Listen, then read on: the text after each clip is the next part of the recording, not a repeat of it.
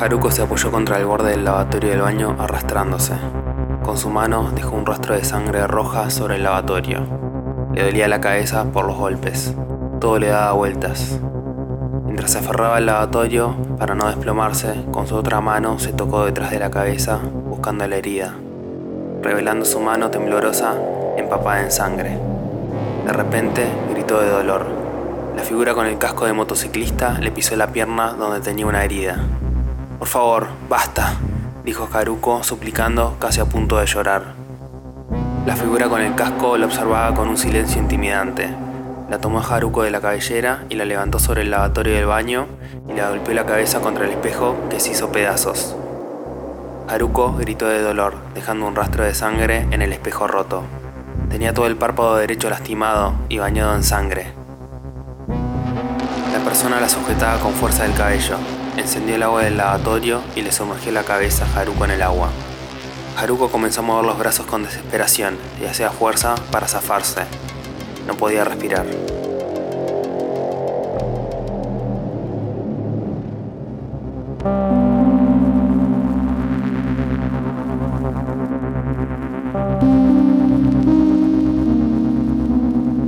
Cuatro horas antes.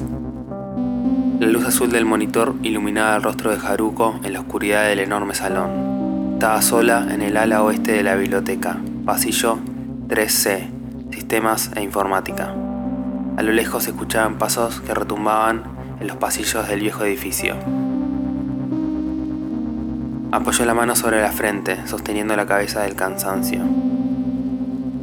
Hace ya varias horas que estaba buscando información en distintos foros de internet e incluso en algunos sitios indexados a la Deep Web sobre Proyecto P, Dreamos Persephone y los misteriosos creadores, Jeff y Polly. Al parecer, Jeff Daly y Bill Polybius se hicieron amigos en el ingreso de la universidad. Ambos estudiaban informática. Jeff era el que más le apasionaba la matemática y las ciencias exactas, básicamente el cerebro del dúo. En cambio, Polly se había inscrito en informática porque le apasionaba la tecnología y el cambio cultural que podría traer. Pero era menos enfocado que Jeff, se la pasaba recorriendo las clases de filosofía, arte y psicología. Juntos hacían un equipo perfecto. Jeff aportaba la parte técnica y Polly aportaba la visión. Los dos querían crear algo que cambie el mundo con la tecnología. En 1975, después de probar con distintos emprendimientos y proyectos fallidos, lograron convencer nada más y nada menos que Atari para que financie su videojuego, aunque Polly lo llamaba una experiencia. Habían vendido Dreamers Persephone como una aventura gráfica nunca antes vista, una nueva experiencia que daría libertad a los jugadores, dándoles la posibilidad de vivir la historia que ellos quisieran. Por muy prometedor que eso sonara, la verdad que Jeff y Polly no lograban hacer que el juego cumpliera con esas expectativas. El desarrollo fue caótico, el equipo de trabajo cambiaba constantemente por el mal carácter de Polly, sumado a que les era imposible cumplir con las entregas pautadas en el contrato. La fecha propuesta para el estreno del videojuego se postergaba cada vez más. El proyecto era un desastre. Eso era en su mayoría lo que Haruko había podido recolectar de distintas fuentes, después de varias horas frente a la computadora. En algunas notas citaban varios artículos de la revista Popular Electronics, los números que se habían publicado a finales de los 70s. Haruko usó un programa Scrapper para filtrar los catálogos de las bibliotecas públicas en busca de los números 57, 63, 98 y 319 de la revista donde específicamente se podían encontrar notas sobre Jeff y Polly. Eso la llevó a la biblioteca. A veces no todo se puede encontrar en internet. Haruko volvió al escritorio con los cuatro números de la revista y se puso a hojearlas bajo la luz de la lámpara en el escritorio. En uno de los números hay una entrevista a Polly, donde contaba su visión sobre la tecnología. Pensá si fuera posible vivir la vida que querés, donde el tiempo y el espacio no existieran, le decía el entrevistador. ¿Por qué conformarse con lo que vemos? Nuestros sentidos son muy fáciles de engañar. Hay un mundo virtual, más allá de nuestros sentidos. El hombre y la tecnología tienen que ser uno. En otro número de la revista, años más tarde de la edición anterior, había una crónica de uno de los periodistas de la revista que había ido a visitar a los creadores a su pequeño estudio. Jeff y Polly habían alquilado una oficina a las afueras de Silicon Valley para retomar el desarrollo del videojuego tras una pausa. El enigmático Bill Polybius nos recibió en el estudio donde se estaba desarrollando Dream of Persephone.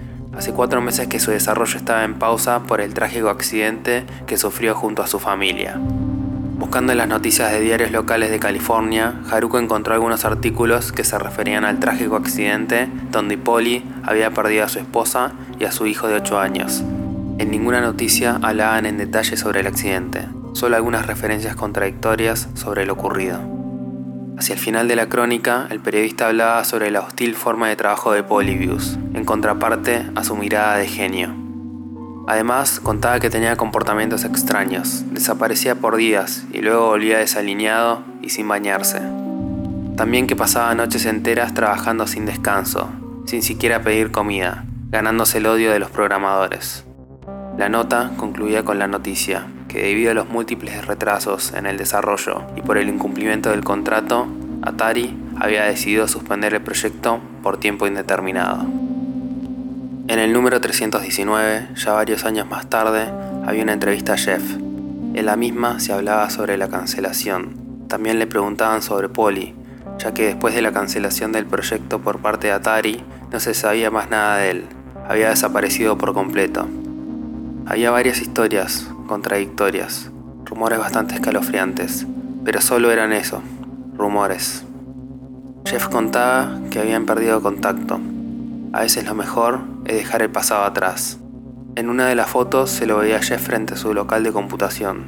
Se había retirado a un pequeño pueblo de las afueras de Oregon. Haruko se frotó los ojos cansados.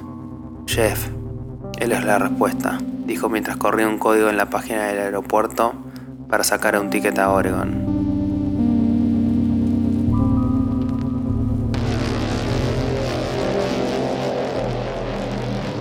Haruko movía los brazos desesperada. Sentía la mano presionándole la cara contra el lavatorio. Ya casi no podía respirar. De casualidad, con su mano derecha logró tomar un pedazo de espejo roto que había quedado sobre el costado del lavatorio. Lo agarró con fuerza, cortándose la mano con el borde afilado, pero no le importaba. Con todas sus fuerzas atacó a ciegas con el pedazo de espejo roto a su captor. Logró clavarle el espejo roto en la pierna.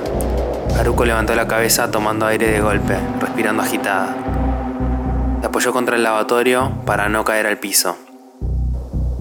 Vos mataste a Max, dijo Haruko, respirando agitada y fuera de sí. La figura con el casco estaba apoyada contra la pared. Aún tenía el espejo roto clavado en la pierna y el pantalón con una mancha de sangre. La figura se quitó el casco lentamente. Al fin nos conocemos, Ghost Replicant 14. Era una chica rubia y de ojos claros. Haruko se sorprendió. Nunca se hubiera imaginado que la figura misteriosa era esa chica con mirada angelical. ¿Dónde está? dijo la chica con cara de pocos amigos. La mataste, dijo Haruko limpiándose la sangre que le caía por el párpado. Mataste a Max, yo no la maté, dijo la chica rubia, apretándose la pierna con la mano para cortar la hemorragia. Hay gente mucho peor que yo detrás de todo esto, créeme, y te están buscando. ¿Dónde carajo está el pendrive? Mentira, vos la mataste, te vi en el departamento. Me perseguiste, dijo Haruko con la voz temblorosa. No puedo perder el tiempo. Dame el fucking pendrive, Haruko. Hablo en serio. La chica sacó un arma de una funda en su espalda. Llegas tarde. Haruko sonrió con una mueca. Ya no lo tengo el pendrive. Está en un lugar seguro. ¿Qué hiciste? dijo la chica rubia, respirando agitada. Perdón. Levantó el arma y le disparó a Haruko en el pecho. El disparo con silenciador resonó como un zumbido en los azulejos del baño.